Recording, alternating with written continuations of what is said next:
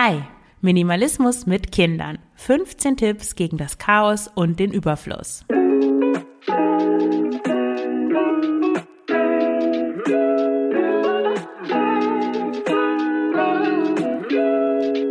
Herzlich willkommen zum Frugales Glück Podcast, dem Podcast über Minimalismus, Nachhaltigkeit und vegane Ernährung.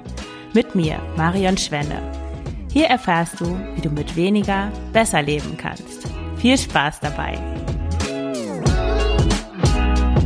Herzlich willkommen zu dieser neuen Folge des Frugales Glück Podcasts. Schon die 70. Folge. Wahnsinn. So viele Folgen. Und heute geht es um Minimalismus mit Kindern. Spielsachen, soweit das Auge reicht. Schleichtiere, Puppen, Duplos, Matchbox-Autos und Holzgemüse vermehren sich wie Tribbles und breiten sich in der ganzen Wohnung aus. Jeden Tag aufs Neue. Dabei müssen haufenweise Spielzeug, Unordnung und Chaos überhaupt nicht sein. In dieser Folge erfährst du, warum Minimalismus nicht nur Eltern, sondern auch Kindern gut tut und wie du Minimalismus mit Kindern umsetzt. Diese Folge ist, wird ziemlich lang, deswegen splitte ich die in zwei Teile. Also heute der erste Teil und dann in zwei Wochen erscheint der zweite Teil. Was ist überhaupt Minimalismus mit Kindern? Oder was ist Minimalismus überhaupt generell? Minimalismus fängt oft mit Ausmisten an, geht aber weit darüber hinaus, meiner Meinung nach. Für mich bedeutet Minimalismus, sich auf das zu beschränken, was man wirklich braucht. Und das können natürlich materielle Gegenstände sein. In Bezug auf Kinder sind es dann oft Spielsachen, Kleidung oder Pflegeprodukte, aber auch Aktivitäten, wie zum Beispiel Lernen, Ausflüge, Reisen oder auch Gewohnheiten. Wie sieht der Tagesablauf aus? Wie und wann und was kaufst du ein? Was gibt es zu essen? Wie, wie wohnst du mit deinen Kindern? Schlafen, Bildschirmgebrauch, solche Dinge.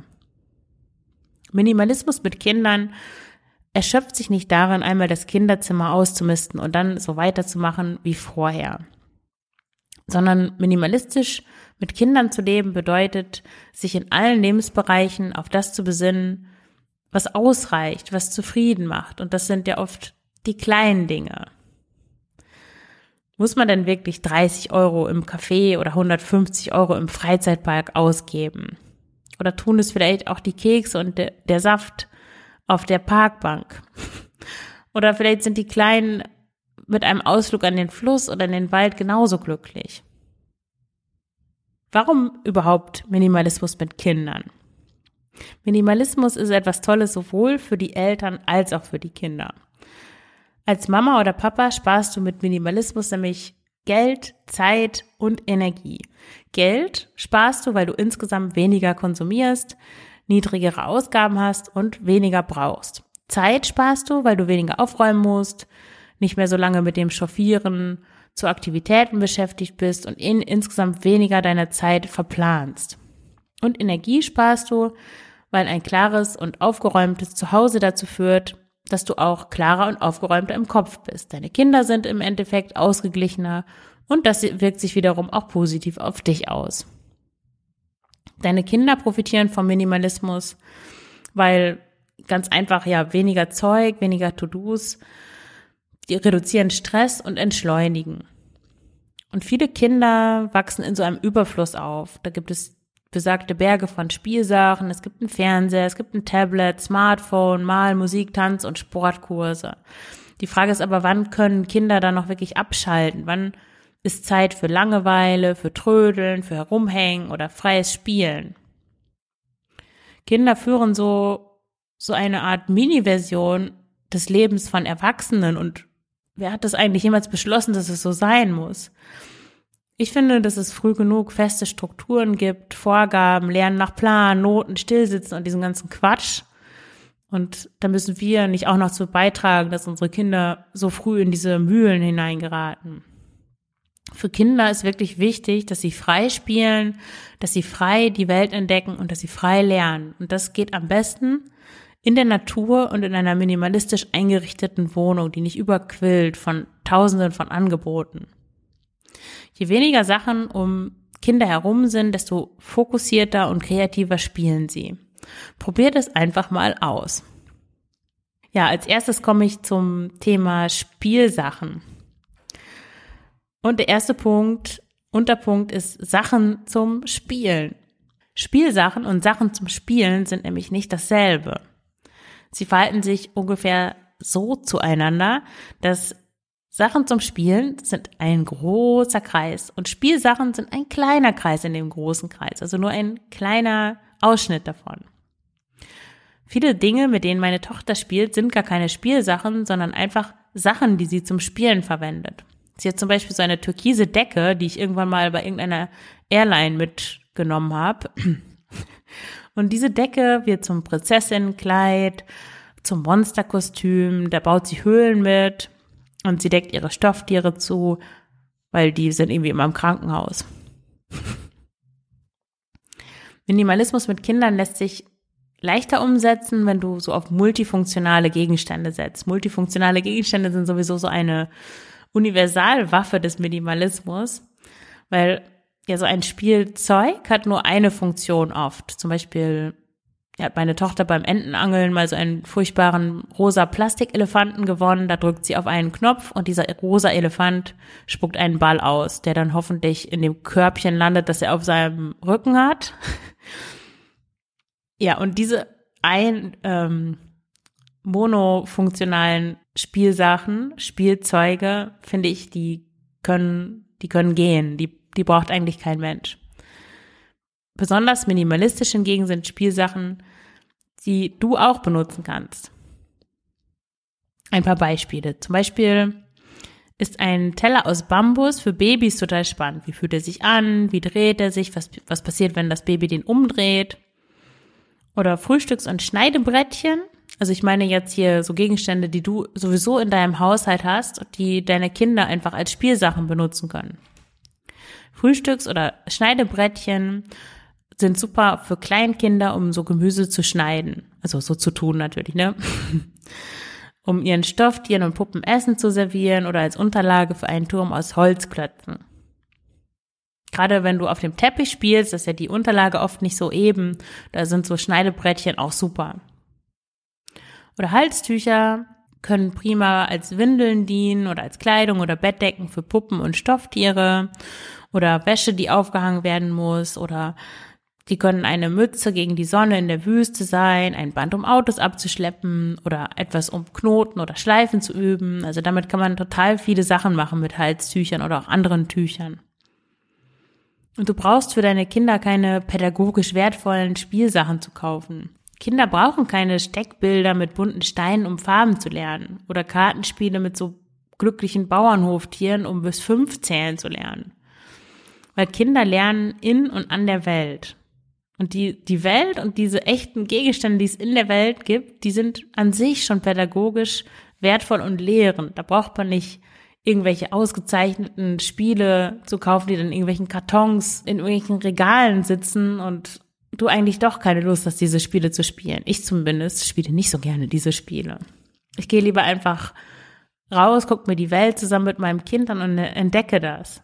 Und du wirst staunen, meine, also was Kinder dann auf einmal alles anfangen zu zählen. Meine Tochter ist hat, glaube ich, gerade die Zählphase so ein bisschen verlassen, aber was die alles angefangen hat zu zählen, die war schlimmer als Graf Zahl, wenn du den noch kennst aus der Sesamstraße.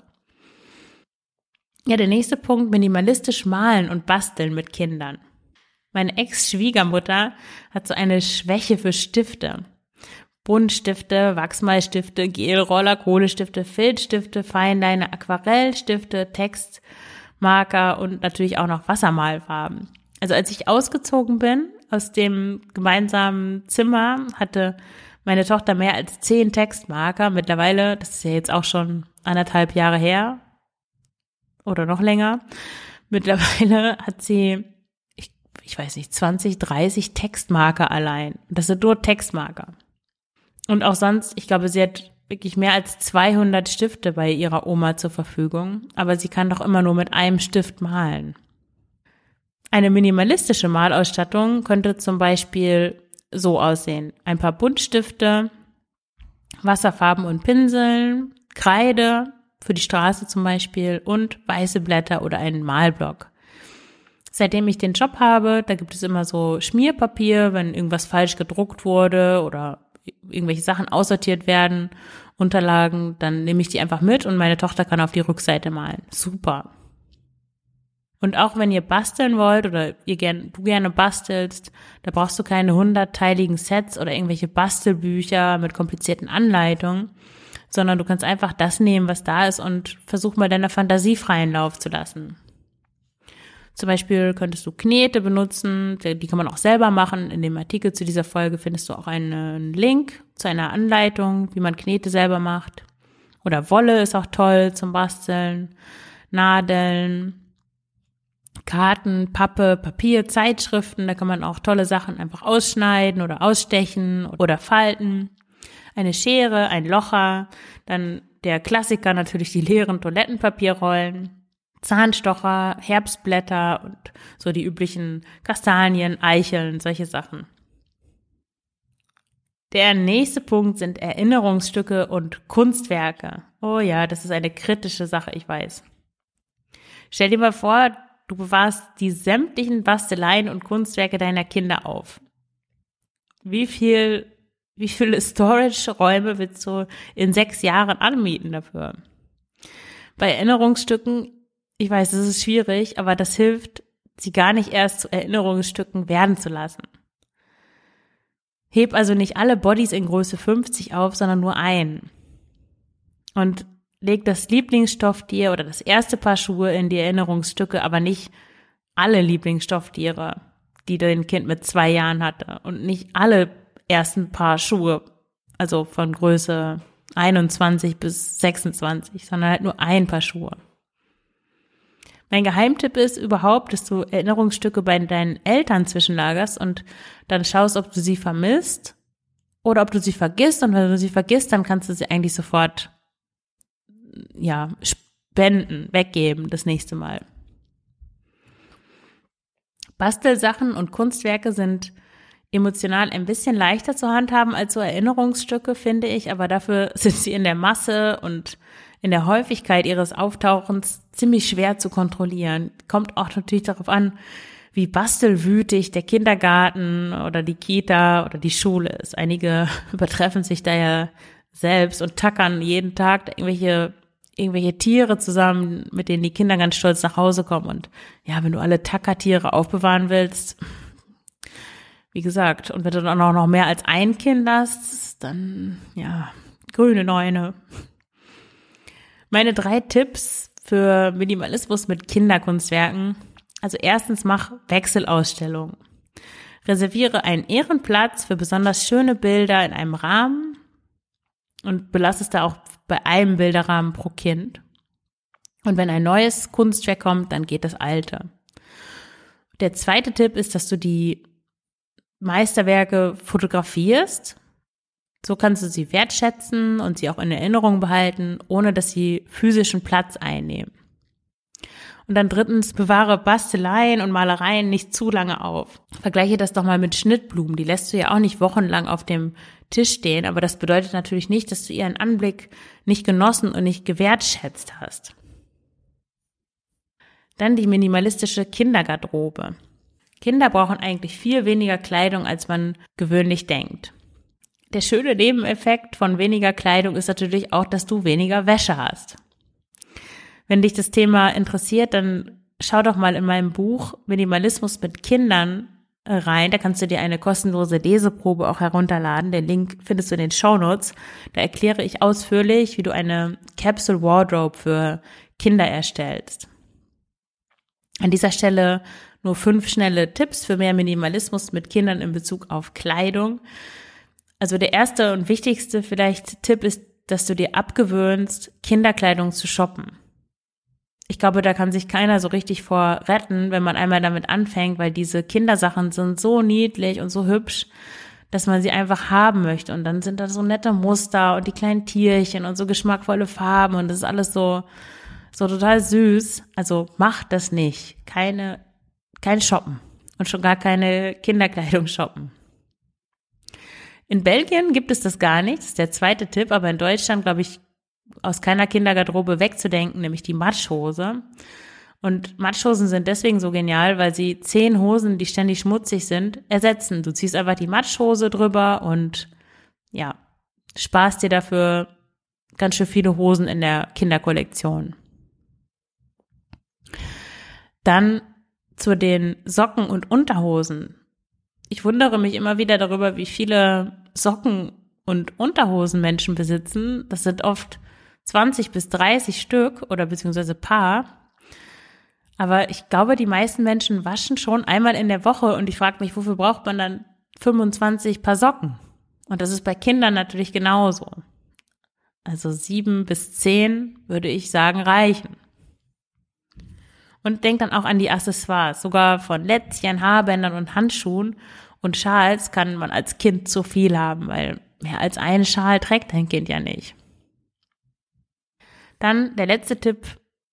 Vielleicht hast du auch schon mitbekommen, dass einige Kinder wirklich sehr wählerisch sind bei Kleidung, andere gar nicht, aber ja, meine Tochter gehört zu den sehr wählerischen Kindern und sie trägt am liebsten rosa und Elsa blau. Und seitdem das so ist, habe ich mich einfach radikal von allen anderen Farben getrennt, weil sie einfach keine Lust hat auf geschmackvolles Ockergelb, Grün oder Rostrot, obwohl ich diese Farben, ich finde diese Farben für sie toll, die stehen ja meiner Meinung nach auch am besten, aber es nützt ja nichts, wenn die im Schrank sind, sie die nicht anziehen will, ich mich ärgere, dass sie sie nicht anzieht und sie eigentlich nur einfach ihre rosanen und blauen Sachen anziehen möchte. Also, wenn dein Kind wählerisch ist, dann ja, trenne dich von den Dingen, die du nach deinem Geschmack ausgesucht hast, weil das Kind wird sie nicht anziehen. An dieser Stelle beende ich mal diese Folge für heute. In zwei Wochen geht es dann mit Minimalismus mit Kindern weiter. Unter anderem geht es da um Kinderbücher, um minimalistische Freizeitaktivitäten, um minimalistisches Essen, um Wohnen und um Nachhaltigkeit und noch um einiges mehr. Also sei schon mal gespannt und wenn du tiefer in das Thema einsteigen möchtest, dann lege ich dir mein E-Book Minimalismus mit Kindern ans Herz. Wie gesagt, den Link findest du in den Show Notes. Da kannst du dir die Leseprobe herunterladen und da findest du noch mehr Informationen zu dem E-Book, wo ich eigentlich alle Themen rund um das Thema Minimalismus mit Kindern ausführlich bearbeitet habe. Dann danke ich dir fürs Zuhören und wünsche dir alles Gute. Deine Marion.